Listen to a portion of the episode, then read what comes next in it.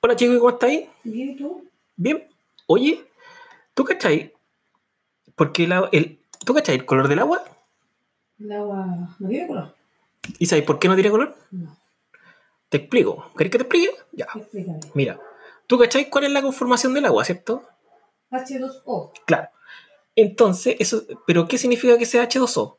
2 de. no, Esa es la composición química que tiene el agua. ¿Ya? Es decir, tiene dos átomos de hidrógeno Dos- que representan al H y la O es el oxígeno. ¿Ya? Por eso es H2O. Ahora, ¿qué es lo interesante? Y el por qué el agua no tiene color. Es porque ninguno de los dos componentes tiene color.